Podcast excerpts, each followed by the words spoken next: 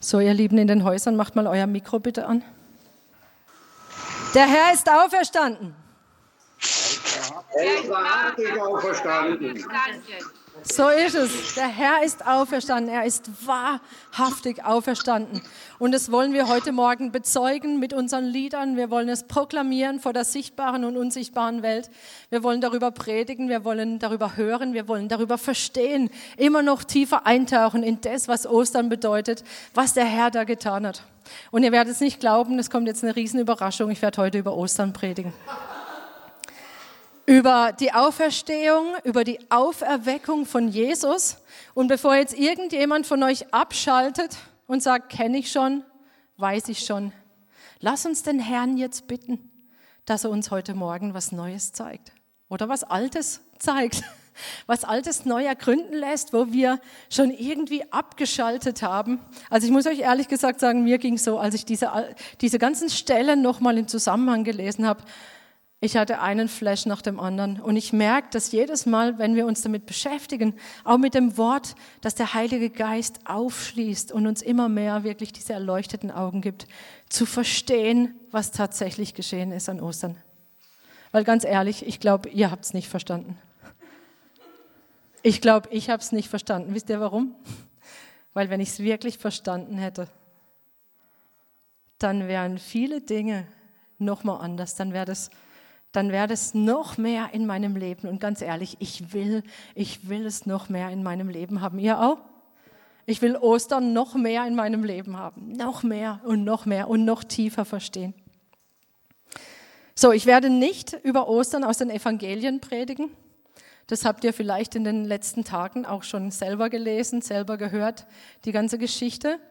Sondern ich will mit euch heute lesen, was der Paulus über die Auferstehung und die Auferweckung schreibt. In seinen Briefen an die Korinther, in seinem Brief an die Kolosser, in seinem Brief an die Epheser. Und es ist sehr, sehr gewaltig. Und lass uns wirklich beten, jeder für sich auch wirklich sagen, Heiliger Geist, erklär du mir, was da steht. Bring du mich hinein in die Wahrheit. Lass mich neu erkennen. Schließ mir diese Dimension auf, was Auferstehung und Auferweckung bedeutet. Wir fangen an mit 1. Korinther 15 und ich hoffe, ihr habt eure, also ihr könnt eure Bibel nehmen oder eben mitlesen. Ich habe ähm, die Bibelstellen aufgeschrieben. Es ist teilweise die neue evangelistische Übersetzung, teilweise die Elberfelder. Also ihr könnt hier mitlesen oder auch in eurer eigenen Bibel. Wir werden sehr viel heute lesen. Weil das Wort selber, ihr wisst, im Wort selber ist Kraft. Natürlich werde ich die eine oder andere Stelle auch auslegen, aber das Wort selber ist so, so gut. Und lasst euch wirklich diese Worte, lasst euch nicht von dem bekannten Wortlaut irgendwie irritieren, dass ihr denkt, ja, weiß ich, sondern geht nochmal wirklich mit frischen Augen dran und seht, was hier gesagt wird. Wir fangen an, 1. Korinther 15, Vers 1. Ich weise euch noch einmal auf die Gottesbotschaft hin, die ich euch gebracht habe, liebe Geschwister.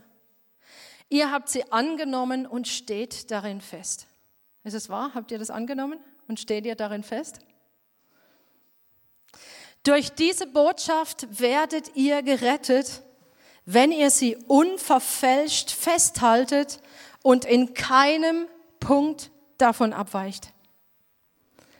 Andernfalls wärt ihr zu einem Glauben ohne Wirkung gekommen.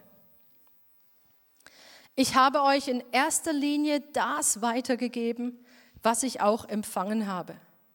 Christus ist für unsere Sünden gestorben, wie es die Schriften gesagt haben. Er wurde begraben und am dritten Tag auferweckt, wie es die Schriften gesagt haben. Er ist dem Kephas erschienen, dann dem Kreis der Zwölf. Danach erschien er mehr als 500 Brüdern auf einmal, von denen die meisten noch am Leben sind. Nur einige sind schon gestorben. Danach erschien er dem Jakobus, dann allen Aposteln und zu allerletzt erschien er auch mir. Der Herr ist auferstanden. Er ist wirklich wahrhaftig auferstanden, bezeugt Durch so viele Zeugen, bezeugt durch so viele Zeugen. Und es heißt nach den Schriften, wie es die Schriften gesagt haben, ist er für unsere Sünde gestorben, bei vielen Propheten vorhergesagt.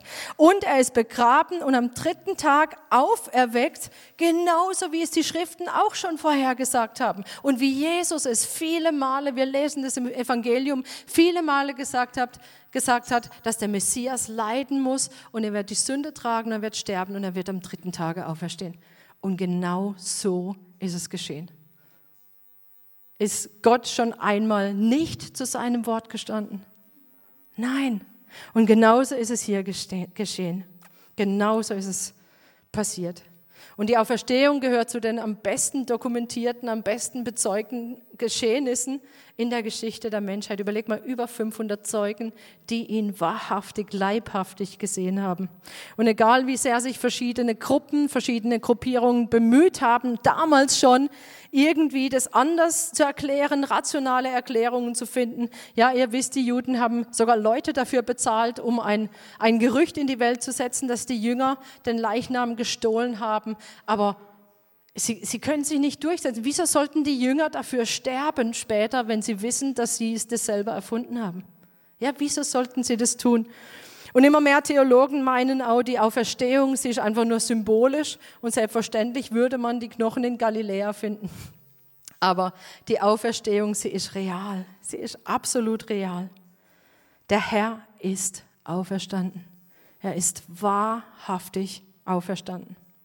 Und wenn er nicht wirklich auferstanden wäre, und das hat die Bärbel heute Morgen am See schon ähm, auch gebetet und, und gesagt, wenn er nicht wirklich auferstanden wäre, dann macht alles, was wir hier machen und wieso wir uns hier treffen, ist es zwar nett, dass wir uns treffen, aber es macht alles überhaupt keinen Sinn. Und das ist das, was der Paulus weiterschreibt im Brief an die Korinther und ich lese ab Vers 12. Wenn nun aber gepredigt wird, dass Christus von den Toten auferweckt wurde, wie können da einige von euch sagen, es gibt keine Auferstehung der Toten? Ja, und das ist das, was viele sagen. Es gibt doch keine Auferstehung der Toten. Warum? Weil es unserem ja, rationalen Denken sowas von zuwiderläuft. Humanismus sowas von zuwiderläuft. Es gibt doch keine Auferstehung der Toten. Aber wenn es keine Auferstehung der Toten gibt, dann ist auch Christus nicht auferweckt worden. Ist aber Christus nicht auferweckt worden, dann ist auch unsere Predigt sinnlos und euer Glaube ohne Inhalt. Wir würden dann auch als falsche Zeugen für Gott dastehen, denn wir hätten etwas über Gott ausgesagt, das nicht stimmt. Wir haben ja versichert, dass er Christus auferweckt hat, den er aber nicht auferweckt haben kann, wenn Tote überhaupt nicht auferweckt werden. Denn wenn Tote nicht auferweckt werden, ist auch Christus nicht auferweckt worden. Wenn aber Christus nicht auferweckt wurde, ist euer Glaube sinnlos. Und jetzt kommt das Schlimmste, und ihr steckt immer noch in euren Sünden. Und die, die im Vertrauen auf Christus gestorben sind, wären alle verloren. Wenn wir nur für dieses Leben auf Christus hoffen, sind wir die bedauernswertesten von allen Menschen. Nun ist Christus aber von den Toten auferweckt worden, und zwar als der erste der Entschlafenen. Und weil durch einen Menschen der Tod kam, kommt auch die Auferstehung vom Tod durch einen Menschen. Denn wie durch die Verbindung mit Adam alle sterben, so werden durch die Verbindung mit Christus alle lebendig gemacht werden. Und zwar jeder in der ihm bestimmten Reihenfolge. Als erster Christus, dann bei seiner Wiederkunft die, die zu ihm gehören. Dann kommt die Vollendung, wenn Christus die Herrschaft Gott dem Vater übergibt, sobald er jede andere Herrschaft, jede Gewalt und Macht beseitigt hat. Denn Christus muss herrschen, bis er alle Feinde unter seinen Füßen hat. Und als letzten Feind vernichtet er den Tod. Denn alles hat Gott ihm unterworfen alles unter seine Füße gestellt. Wenn es nun heißt, dass ihm alles unterworfen ist, dann ist selbstverständlich der ausgenommen, der ihm alles unterworfen hat. Und wenn ihm dann alles unterworfen ist, wird auch der Sohn selbst dem unterworfen sein, der ihm alles unterworfen hat, damit Gott alles in allem sei. Paulus führt es dann noch weiter aus und er nimmt dann eine Frage vorweg, die der ein oder andere wahrscheinlich hat, nämlich, es wird aber jemand fragen, wie werden denn die Toten auferweckt? Und was für einen Körper werden sie dann haben? Und Paulus erklärt es in den Versen 36 bis 49, die wir jetzt hier mal überspringen. Ich fasse es einfach zusammen. Er erklärt am Beispiel von einer Pflanze, erklärt er, wie das sein wird. Nämlich genauso wie ein Samenkorn, das stirbt, eine andere Gestalt hat als die Pflanze, die dann hinterher rauskommt. Ja, das sieht man ja dem Samenkorn nicht, nicht an, wie das hinterher aussehen wird. Und genauso sagt er, werden auch wir bei der Auferstehung einen anderen Körper haben. Und dann führt er aus diesen Unterschied zwischen unserem jetzigen Körper und dem danach. Ja, jetzt verweslich. Noch genauso, ja, wie wir es wie einfach sehen. Ähm, sterblich, verweslich, vergänglich, fleischlich, ja, Fleisch und Blut. Dann aber nach der Auferstehung werden wir einen anderen Körper haben, nämlich einen himmlischen, einen geistlichen, einen unvergänglichen, einen unsterblichen Leib, einen unverweslichen Leib, ohne Krankheit. Das ist gute Botschaft. Ja, ohne dass da irgendwas an diesem Körper dran sein wird, nämlich einen herrlichen Leib voller Kraft. So wird unser Auferstehungsleib sein. Und entweder werden wir so auferstehen mit diesem Leib oder wenn wir noch leben, wenn Jesus wiederkommt, dann werden wir verwandelt werden in einem Augenblick. Das macht er auch klar in dieser Passage. Und jetzt lesen wir weiter, Vers 54. Wenn das geschieht, also entweder die Auferstehung von den Toten oder die Verwandlung, wenn das geschieht, wenn das Vergängliche Unvergänglichkeit und das Sterbliche Unsterblichkeit anziehen wird, dann werden sich die Schriftworte der Propheten erfüllen. Der Tod ist verschlungen vom Sieg. Tod, wo ist denn dein Sieg? Tod, wo bleibt dein Stachel? Der Giftstachel des Todes ist die Sünde. Und die Kraft der Sünde kommt durch das Gesetz. Doch Gott sei Dank, durch Jesus Christus, unseren Herrn, gibt er uns den Sieg. Darum bleibt standhaft, liebe Geschwister. Lasst euch nicht erschüttern. Tut immer euer Bestes für die Sache des Herrn, denn ihr wisst, in Verbindung mit dem Herrn ist eure Mühe nie umsonst. Ostern ist also der Grund, warum wir uns nicht erschüttern lassen, auch in Erschütterungen, ja, wenn alles um uns erschüttert wird. Aber Ostern ist der Grund, weshalb das bei uns nicht so ist und warum sich auch die Apostel nicht haben erschüttern lassen. Ja, er führt es weiter aus und sagt, warum, wenn das nicht so wäre, wenn es die Auferstehung und Auferweckung nicht gäbe, wieso sollten wir Apostel uns so behandeln lassen? Wieso sollten wir durch diese ganzen Mühen gehen? Wieso ja, das ist auch der Grund, warum sich die ganzen verfolgten Geschwistern in den Ländern, für die wir auch immer beten, ja, warum die sagen, es lohnt sich, selbst wenn es bedeutet, dass sie ins Gefängnis kommen, dass sie gefoltert werden, selbst wenn es bedeutet, dass sie für den Namen Christus, für den Namen Jesus sterben. Das ist der Grund. Der Grund liegt hier, weil es heißt, der Tod ist verschlungen vom Sieg und durch Jesus Christus haben wir den Sieg. Warum ist das so? Warum ist die Auferstehung und die Auferweckung Dreh- und Angelpunkt des christlichen Glaubens? Ja, wir haben es gehört, der Paulus hat gesagt, wenn das nicht wäre, wäre alles sinnlos. Warum ist es so? Und dem wollen wir einfach nochmal näher auf die Spur gehen. Ich weiß, wir sagen das immer so und sagen, ja, der, die Auferstehung, das ist das Wichtigste für Christen. Warum eigentlich? Ja, warum? Wie geschieht es? Wie hat Gott es getan? Und wir schauen uns nochmal Vers 20 an. 1. Korinther 15, Vers 20. Und zwar zusammen mit Hebräer 2, 14 und 15. Also ihr könnt da auch entweder hinblättern oder eben hier auch mitlesen. Vers 20. Nun ist Christus aber von den Toten auferweckt worden, und zwar als der Erste der Entschlafenen. Also der erste Mensch, der starb, entschlafen heißt ja, da muss jemand vorher gestorben sein. Als erster der Toten ist Christus von den Toten auferweckt worden. Und weil durch einen Menschen der Tod kam, kommt auch die Auferstehung vom Tod durch einen Menschen. Werden wir uns gleich noch anschauen, warum das so wichtig ist. Ja, dass Jesus Mensch wurde. Wenn wir jetzt hier lesen, als der Erste der Entschlafenen, kann man sagen, ja, aber Moment mal, als Jesus noch hier auf der Erde gelebt hat, da gab es doch Totenauferweckungen. Stimmt? Er hat doch Tote auferweckt, er hat doch Lazarus zum Beispiel. Aber sind die wieder gestorben später? Ja. Also er ist nicht wirklich erweckt zu neuem ewigen Leben, zu dieser Auferstehung. Stimmt's? So, und das ist Christus, ist tatsächlich der Erste, der dauerhaft den Tod hinter sich ließ, ließ um für immer zu leben.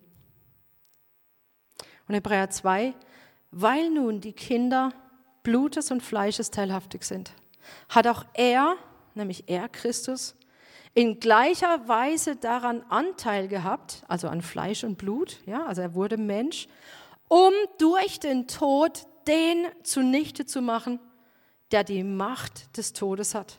Das ist den Teufel. Und um alle die zu befreien, die durch Todesfurcht das ganze Leben hindurch der Knechtschaft unterworfen waren. Und das sind wir. Ja, wir sind unser ganzes Leben geknechtet gewesen. Weil, warum? Weil wir wissen, wir müssen sterben. Ja, der Tod herrscht über die Menschheit. Der Tod herrschte über uns. Und jetzt heißt es hier, so wie durch einen Menschen, nämlich Adam, der Mensch unter die Herrschaft des Teufels kam. Ja, ihr wisst, der Teufel heißt Fürst dieser Welt. Warum? Weil der Mensch am Anfang beim Sündenfall ihm mehr gehorcht hat als Gott und dadurch die ganze Welt, die ganze Menschheit unter die Herrschaft des Teufels gebracht hat, muss auch durch einen Menschen oder den Menschensohn die Macht des Todes über den Menschen gebrochen werden. Ja, da kann man nicht einfach nur so schnipsen, weil Gott hält sich an sein Wort und er hat die ganze Welt unter die Herrschaft des Menschen gegeben. Und deshalb ist es so wichtig, dass Jesus Mensch, dass Gott selber Mensch wurde, um als Mensch in Fleisch und Blut zu sterben und dann aber nicht im Tod zu bleiben, sondern den Tod zu besiegen, indem er den Tod mit dem Leben besiegt. Verstehen wir das, warum das wichtig ist? Und deshalb hat Weihnachten so viel mit Ostern zu tun. Ja? Gott selber wurde Mensch, weil nur ein Mensch, Jesus als Mensch, Gott als Mensch, den Tod besiegt hat, um dadurch den Tod und die Furcht vor dem Tod über den Menschen zu brechen. War Jesus wirklich tot? Kann es sein, dass Gott selber tot ist? Gott ist doch nicht tot. War Jesus tatsächlich tot? Also im Sinne von tot? Er war es. Er war es. Er hat sich tatsächlich unter die Herrschaft, und nochmal, Tod bedeutet, der Teufel regiert und der Teufel herrscht. Stimmt? Und Jesus hat sich selber unter die Herrschaft des Teufels begeben, zumindest zeitweise, und war tatsächlich tot. Er sagt es selber, schaut selber nach, Offenbarung 1, 17 und 18. Er sagt, ich bin der Erste und der Letzte und der Lebendige und ich war tot. Jesus sagt von sich, ich war tot. Er war wirklich tot. Oder interessant, das heißt eigentlich, ich wurde tot. Finde ich sehr interessant. Und siehe, ich bin lebendig von Ewigkeit zu Ewigkeit und habe die Schlüssel des Todes und des Totenreichs. Das heißt, ein für allemal hat Jesus den Tod besiegt, indem er selber in den Tod ging. Jesus ist als Mensch ins Totenreich hinabgefahren. Nicht, weil Satan gesiegt hat über Jesus. Ja, das dürfen wir nicht denken, weil Gott ist immer noch Gott, Jesus ist immer noch Gott. Und normalerweise hätte Satan, ich sage es jetzt mal salopp, der Teufel hätte Jesus nicht totgekriegt.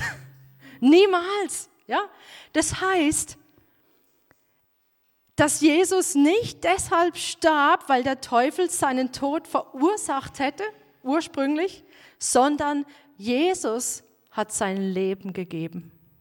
Jesus hat die Erlaubnis gegeben. Gott hat die Erlaubnis gegeben, dass der Feind es tun kann.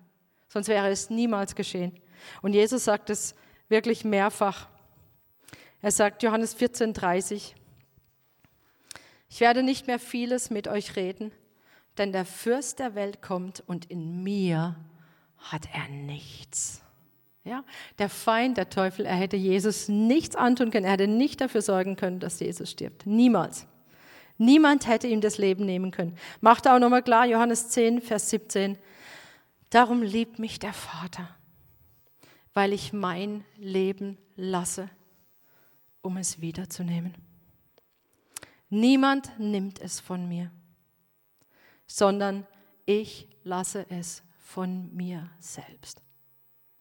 Ich habe Vollmacht, es zu lassen und habe Vollmacht, es wiederzunehmen. Halleluja. Jesus hat aus freien Stücken sein Leben gelassen. Aus freien Stücken. Jesus bestand nicht auf seine Rechte als Gott, weil Gott stirbt nicht,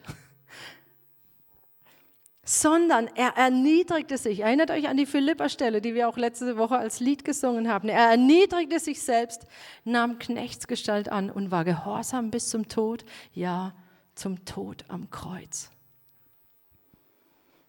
Er hat alle seine Rechte niedergelegt und sich aus freien Stücken unter die Hand des Teufels begeben und des Todes. Aber wir wissen, er hat gesagt, ich habe Vollmacht, es wiederzunehmen. Denn jetzt kommt Gott mit seiner ganzen Power hinein, mit seiner ganzen Kraft.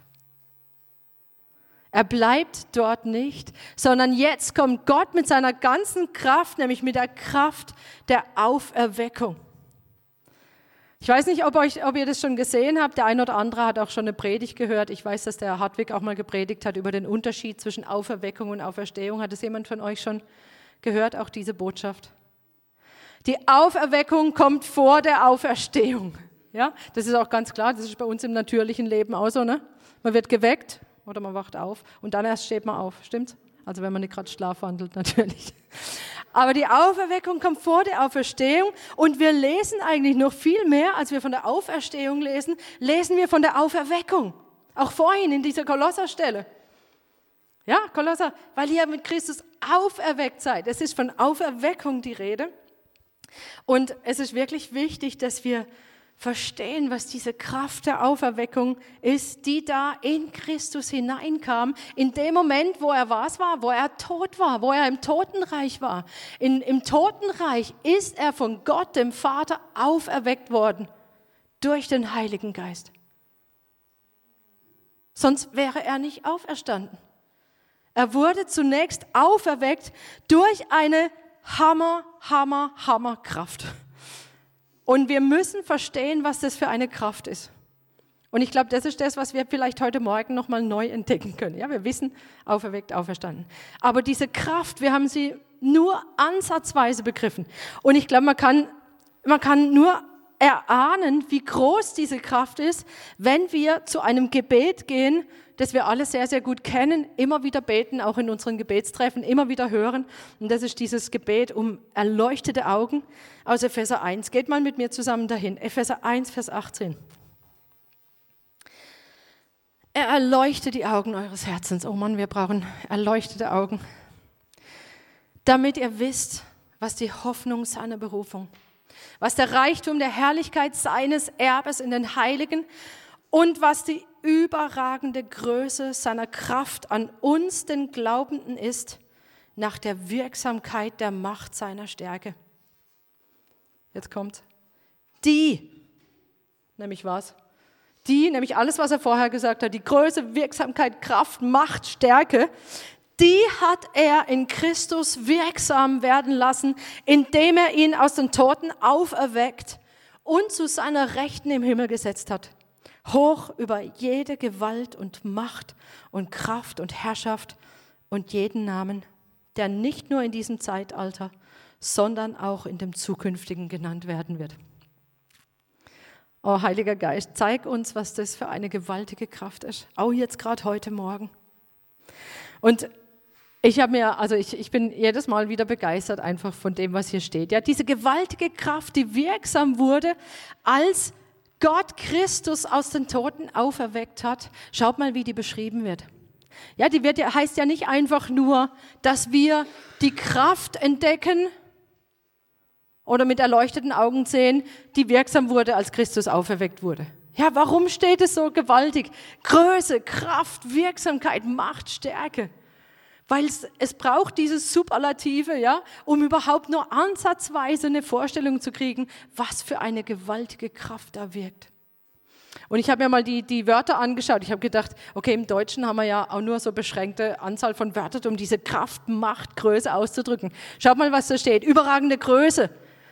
Das griechische Wort erinnert uns an mega. Ja, davon kommt mega, riesig, mega. Ja, wenn ihr das in eurem Sprachgebrauch habt, das ist mega. Ja, wenn was mega ist, dann ist gewaltig, riesig, oh, mega halt. Dynamis, ja, oder ja, Dynamis, Dynamit, Dynamik, absolut kräftig, ja. Das Wort, ja, Energia, also ihr wisst, kommt Energie davon. Dieses Wort Energie, eine gewaltige Energie.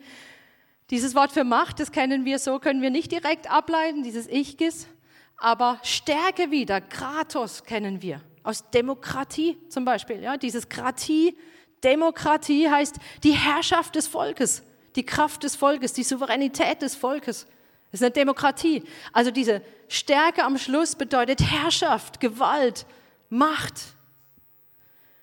Und mit all diesen Worten wird nur ansatzweise beschrieben, was für eine gewaltige Kraft gewirkt hat, als Gott Christus aus den Toten auferweckt hat.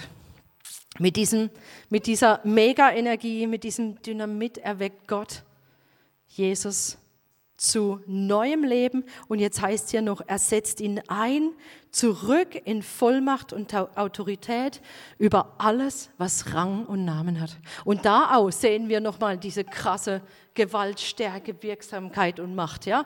Weil das, mit der er wirkt, ist größer als jede andere Gewalt und Macht und Kraft und Herrschaft und größer als der Tod und größer als der Feind und größer als alles andere, was überhaupt existiert. Und daran sehen wir, wie gewaltig diese Kraft ist, mit der Gott Jesus von den Toten auferweckt hat und eingesetzt hat zu seiner Rechten. Wir haben es vorhin gehört. Nämlich dort, wo der Regierungssitz ist. Dort, wo alles sich beugen muss vor seiner Herrschaft. Wie? Wie hat Gott es getan? Ja, wie hat er ihn erweckt? Wie, wie, wie muss man sich das vorstellen? Was, was ist da passiert? Nochmal, Jesus war tot. Und das lesen wir jetzt, den Schlüssel des Geheimnisses steht in Apostelgeschichte 13. Und das ist ein Zusammenhang, der, der vielleicht dem einen oder anderen so noch nicht ganz klar war. Apostelgeschichte 13, 32. Da heißt es, und wir verkündigen euch die gute Botschaft von der zu den Vätern geschehenen Verheißung, nämlich dass Gott sie uns, ihren Kindern, erfüllt hat, indem er Jesus erweckte. Da liegt die Verheißung drin, indem er Jesus erweckte. Und jetzt bezieht sich hier das auf einen Psalm, auf eine Vorhersage aus dem Alten Testament, nämlich, du bist mein Sohn, heute habe ich dich gezeugt. Wann hat Gott seinen Sohn gezeugt?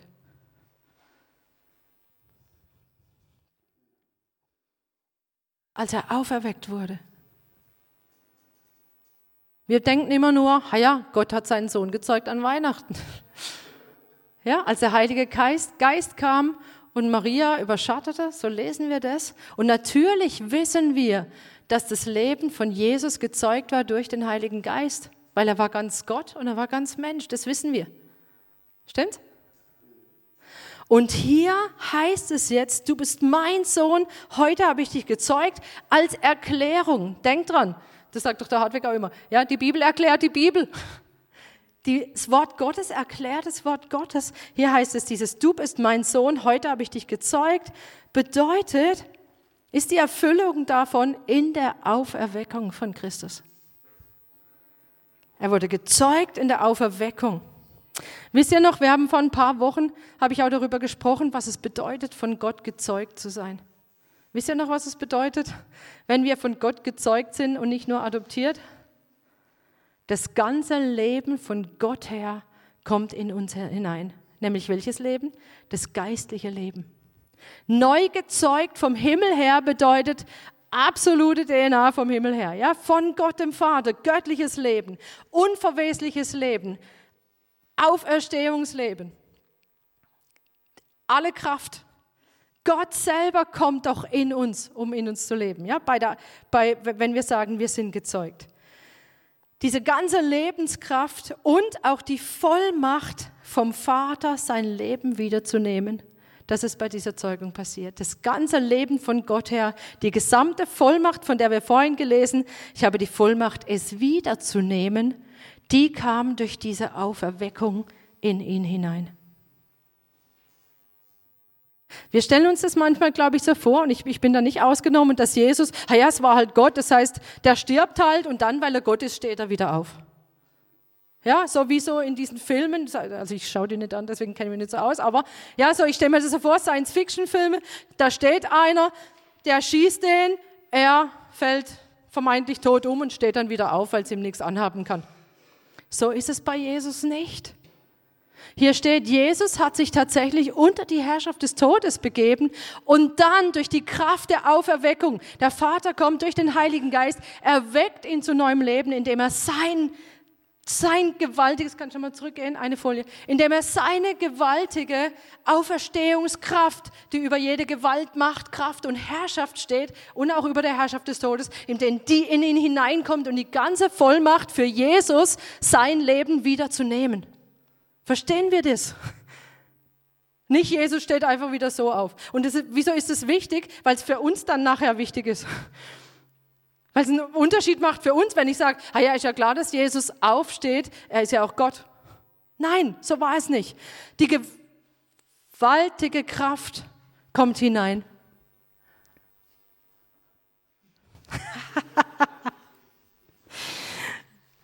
Die gewaltige Kraft von Gott kommt in Jesus hinein, damit er sein Leben wiedernehmen kann. In aller Autorität dieses Auferstehungsleben kommt in Gott hinein.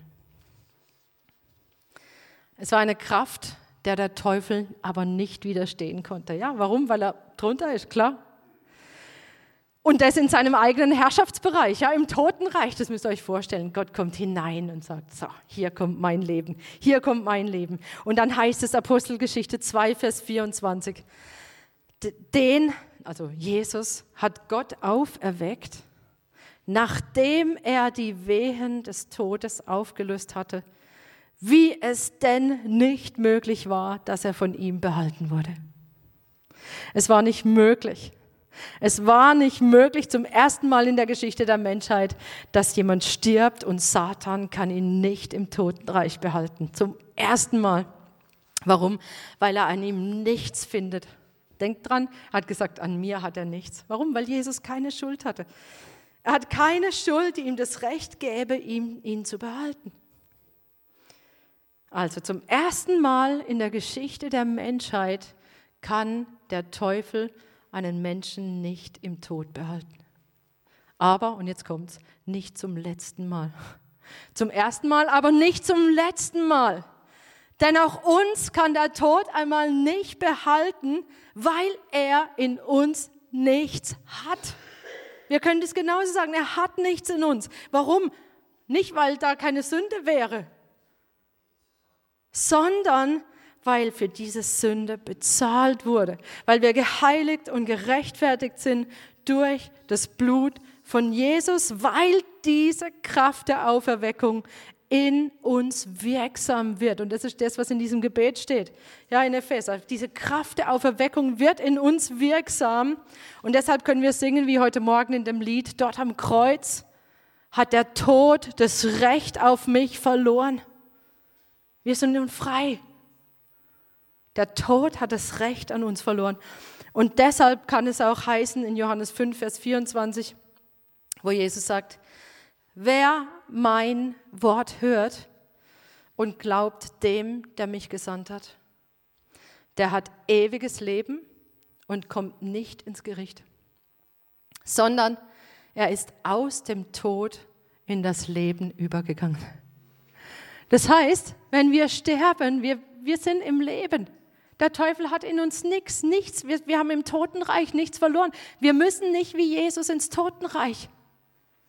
Habt ihr es gewusst? Wir müssen nicht ins Totenreich. Jesus hat es für uns, auch das für uns getan. Er hat so vieles für uns getan. Aber auch das hat er getan, dass er für uns ins Totenreich ging.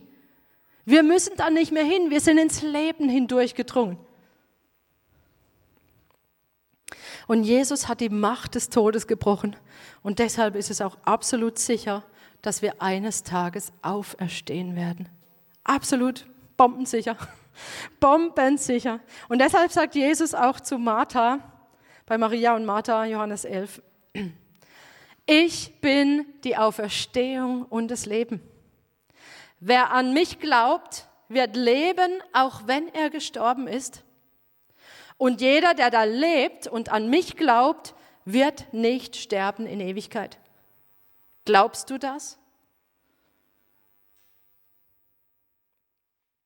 Wenn wir das zusammenlesen, was hier Jesus zu Martha sagt, zusammenlesen mit diesem 1. Korinther 15, wo Jesus sagt, wie das bei der Auferstehung sein wird, dann verstehen wir eigentlich erst, was Jesus hier sagt. Er sagt nämlich, es passieren zwei Dinge. Ja? Wer an mich glaubt, wird leben, auch wenn er gestorben ist. Also hier geht es um die, die gestorben sind. Sie werden leben, sie werden auferstehen, nämlich wann? Das haben wir gelesen vorhin, 1. Korinther 15, wenn Jesus wiederkommt. Dann wird die Auferstehung stattfinden, nämlich mit diesem herrlichen Leib, von dem wir vorhin gelesen haben. Göttlicher Leib, unverweslich, unvergänglich, herrlich. Dann wird es geschehen. Und jeder, der da lebt, wenn er wiederkommt, der wird nicht sterben. Der wird nicht mal physisch sterben, weil er wird verwandelt werden in einem Augenblick. So oder so, wir haben Leben. Entweder wir werden auferstehen oder wir werden verwandelt und werden gleich diesen herrlichen Leib haben, diesen Auferstehungsleib. Glaubst du das? fragt Jesus Martha und das frage ich euch heute Morgen. Glaubt ihr das?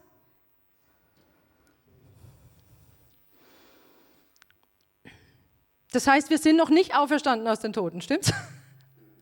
Wir sind noch nicht auferstanden, obwohl das manche Leute behaupten. Die sagen, wir haben die ganze Auferstehungskraft, wir sind schon mit Christus auferstanden.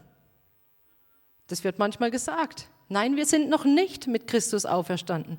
Entweder werden wir mit ihm auferstehen, wenn er wiederkommt, oder wir werden verwandelt werden, wenn er während unserer Lebenszeit wiederkommt.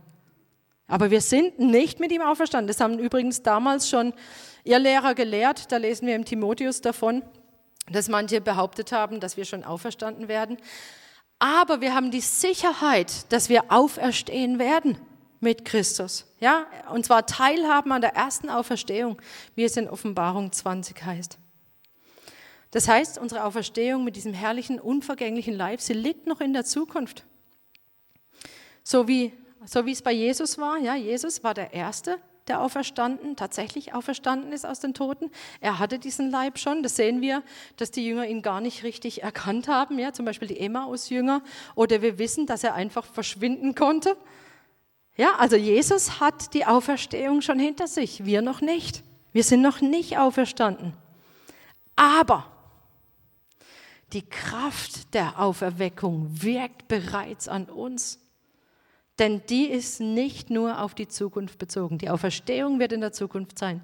Die Auferweckung ist schon geschehen. Die Auferweckung ist schon geschehen. Das, was vor der Auferstehung kann, äh, kommt, es ist schon geschehen und wir haben jetzt schon Leben bei Gott. Was ganz Gewaltiges ist geschehen. Wir sind auferweckt mit ihm, lebendig gemacht in Christus.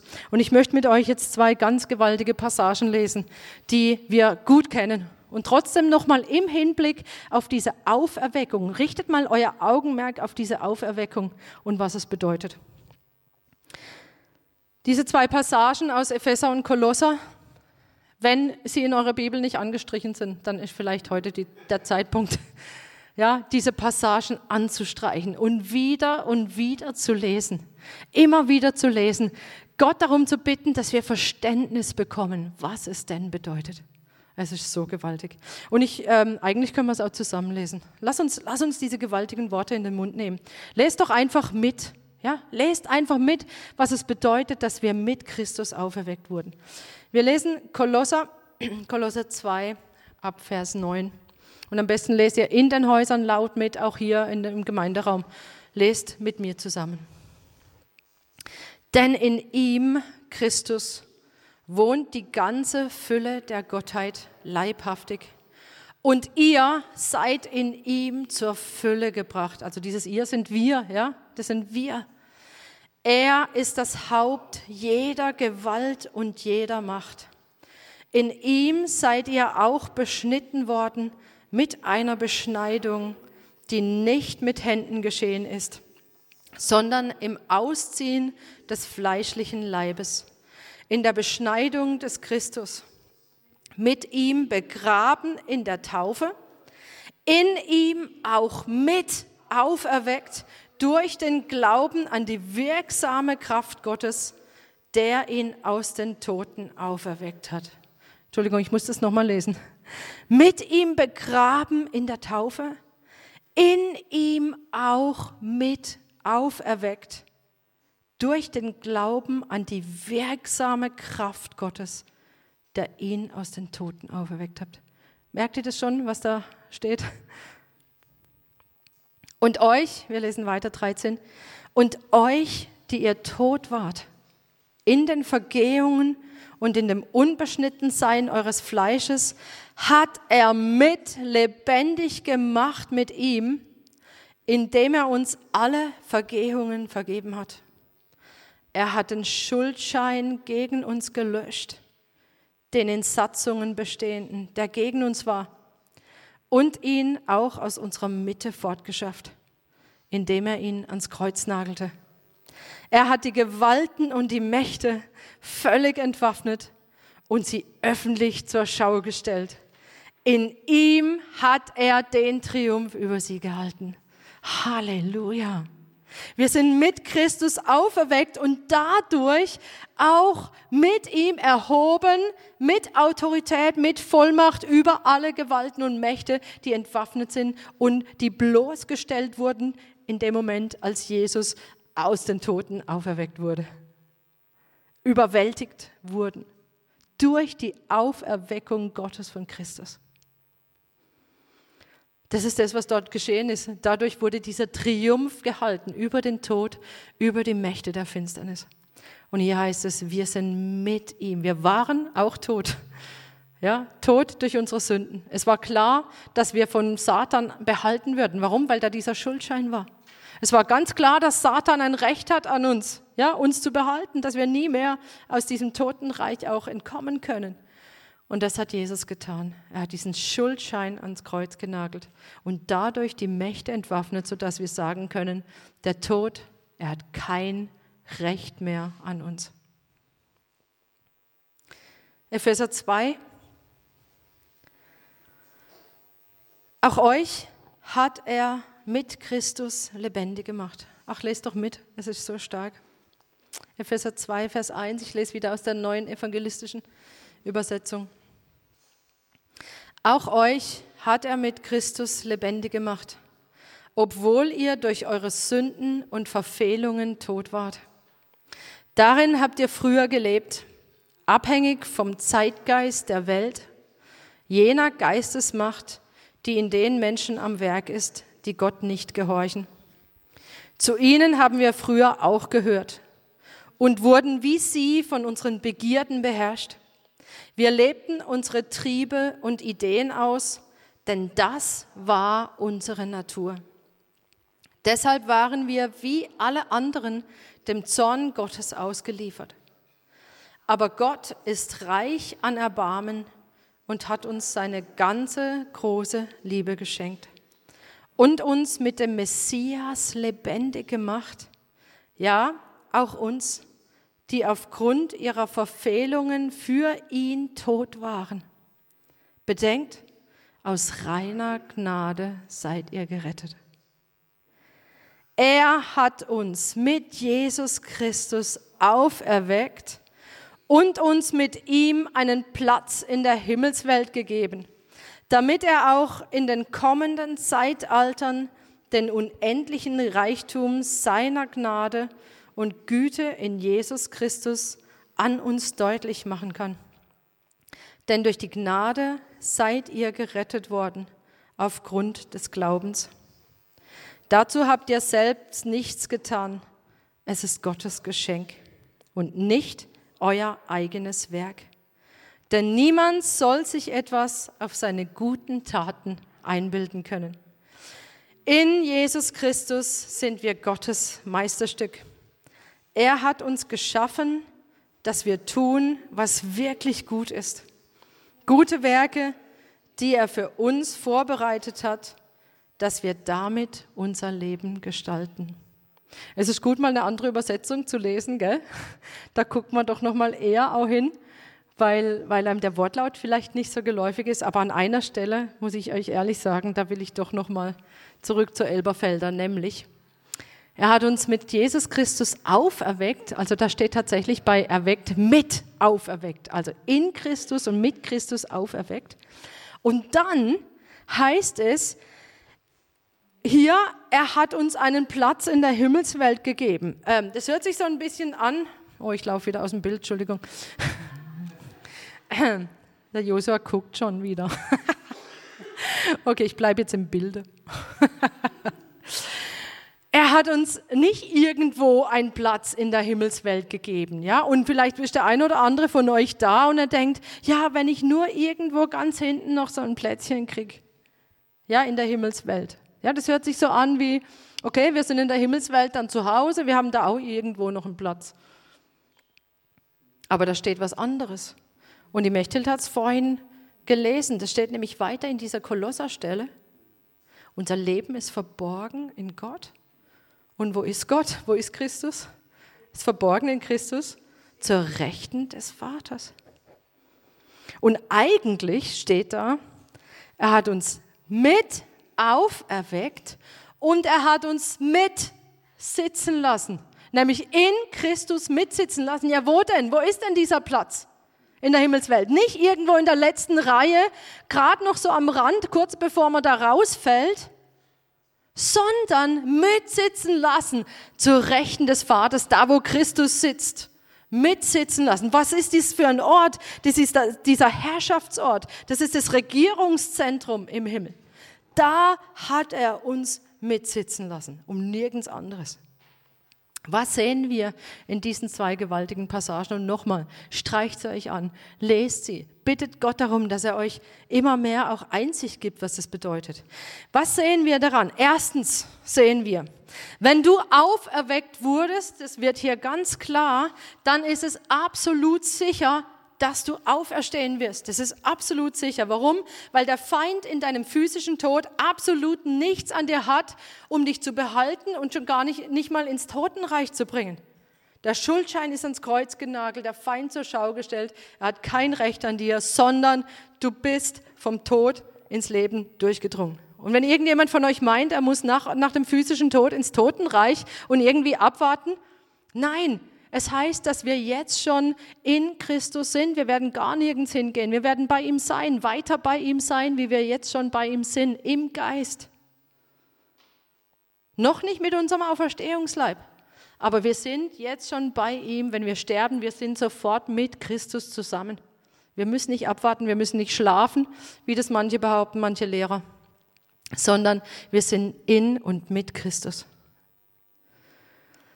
Und wie bei Jesus in der Auferweckung, zweitens, wie bei Jesus in der Auferweckung kam diese gewaltige Kraft, Größe, Wirksamkeit, Macht, Power, Herrschaft, kam in uns hinein. Wenn es heißt, wir wurden mit auferweckt. Wisst ihr noch, was wir gesagt haben? Wie, was die Auferweckung bei Jesus war? Jesus wurde gezeugt. Göttliches Leben kam in ihn hinein. Und genau das geschieht mit uns. Und hör zu, hör zu. Wenn du mit Christus auferweckt bist, wenn du an ihn glaubst, dann bist du auferweckt. Dann bist du nicht mehr gebunden, das haben wir hier gelesen, an deine alte menschliche Natur. Hier, Epheser, Epheser 2, Vers 3. Wir haben zu ihnen gehört, abhängig vom Zeitgeist der Welt. Wir lebten unsere Triebe und Ideen aus, denn das war unsere Natur. Wenn wir mit Christus auferweckt sind, dann sind wir nicht mehr gebunden an diese alte Natur, sondern wir sind neu geworden. Wir sind nicht mehr gebunden an den Zeitgeist. Wir sind nicht mehr gebunden an Ängste. Wir sind nicht mehr gebunden an diese Furcht vor dem Tod, die Furcht vor Krankheit oder die Furcht von allem, womit uns der Teufel Ängste einjagt. Wir sind nicht mehr gebunden an Minderwertigkeit. Wir, sind, wir sitzen mit mit Christus. Wir sind nicht mehr gebunden an unsere Vergangenheit. Was auch immer du in deinem Leben erlebt hast, was auch immer deine Biografie ist, du bist nicht mehr gebunden. So warst du. Ja, du warst tot. Aber du bist lebendig gemacht mit Christus zu einer neuen Natur. Göttliches Leben kam in dich hinein durch den Heiligen Geist. Du bist nicht mehr die alte Mechthild. Du bist nicht mehr die alte Laura. Du bist nicht mehr ihr in den Häusern, wie auch immer ihr heißt. Ihr seid es nicht mehr, sondern ihr seid mit Christus auferweckt und er hat euch mitsitzen lassen. Und denkt dran, das ist in der Vergangenheit formuliert. Er hat euch mitsitzen lassen. Ihr seid da schon. Ein neues übernatürliches Leben wurde gezeugt in euch.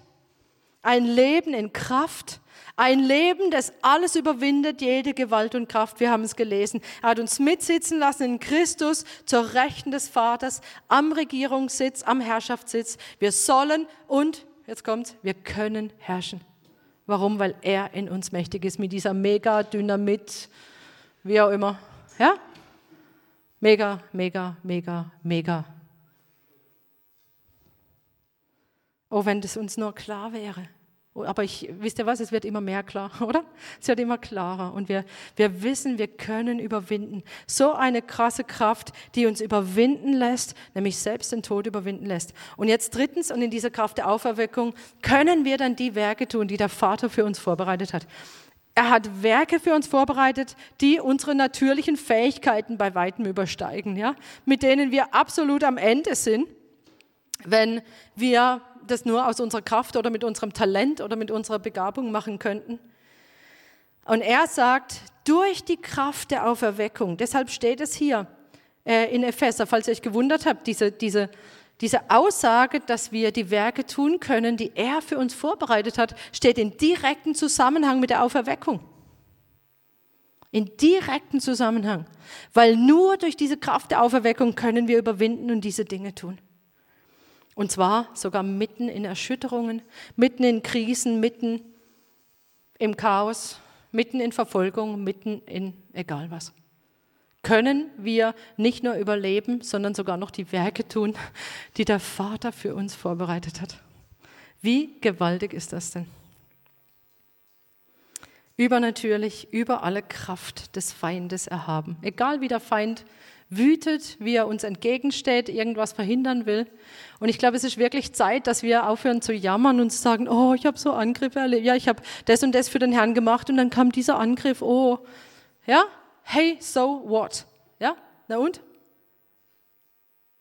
Die Erweckungskraft ist doch so viel größer. Der, der in uns ist, ist doch so viel größer als alles, was uns begegnen könnte. Und wir brauchen tatsächlich, wie es im Epheser heißt, diese, diese erleuchteten Augen für diese Megakraft. Für diese Megakraft, die uns, die nicht irgendwann in uns wirksam sein wird, wenn wir auferstehen, sondern die schon wirksam ist in uns, weil wir schon auferweckt worden sind. Amen. Gott hat ihn aus den Toten auferweckt und diese Kraft, sie wirkt in uns. Und das ist die Botschaft der Auferweckung. Das ist die Botschaft von Ostern. Auch heute die Botschaft von Ostern. Das, was an Ostern geschehen ist, macht Krisen und Erschütterung sicher. Absolut. Und zwar aus zwei Gründen. Dadurch, dass wir mit auferweckt wurden, wurden wir geistlich gezeugt. Wir haben eine neue äh, Natur bekommen. Und diese Kraft, die in uns wirkt, ja, die befähigt uns auf übernatürliche Weise, das Werk des Herrn zu tun, in guten wie in schlechten Zeiten, wann auch immer. Ja, es befähigt uns übernatürlich. Und zweitens, selbst wenn wir damit, dabei umkommen, selbst wenn wir dabei umkommen, sterben wir nicht, sondern wir leben so oder so. Nochmal, selbst wenn wir dabei umkommen, sterben wir nicht, sondern leben so oder so. Tod, wo ist dein Sieg? Tod, wo ist dein Stachel? Gott aber sei Dank, der uns den Sieg gibt durch unseren Herrn Jesus Christus. Daher, daher heißt, das, was vorne dran steht, ist die Begründung für das, was jetzt kommt. Stimmt's? Das ist, eine, das ist eine Konjunktion, die die Begründung angibt. Daher, weil Gott uns den Sieg gibt durch die Auferweckung. Seid fest und unerschütterlich. Gemeinde von Herbolzheim. Seid fest und unerschütterlich. Deshalb und überreich im Werk des Herrn. Zieht euch nicht zurück, nur weil eine Krise da ist. Zieht euch nicht zurück, nur weil Chaos da ist, weil euch irgendwas bedrängt. Sondern seid überreich im Werk des Herrn, da ihr wisst, dass eure Mühe im Herrn nicht vergeblich ist. Denn wir leben, wir leben, jetzt schon. Oh Herr, ich danke dir so für die Kraft deiner Auferweckung. Ich danke dir für dein Wort, für deine Botschaft, die so gewaltig ist, dass wir es auch nur wirklich nur erahnen können, was für eine Kraft da drin steckt. Und ich bete jetzt, Heiliger Geist, Du bist der Geist der Wahrheit. Du bist der Geist, der in alle Wahrheit führt, der uns erinnert und zeigt, was, was Christus gesagt hat. Und ich, ich bete, Herr, dass du, dass du jedem von uns, die wir diese Worte gelesen haben, dass du jedem von uns es immer mehr aufschließt, was es bedeutet. Dass wir empfangen können, was du für uns vorbereitet hast. Dass wir diese Auferweckungskraft, diese Auferstehungskraft, die jetzt schon in uns lebendig ist und zur Vollendung kommt, wenn du wiederkommst.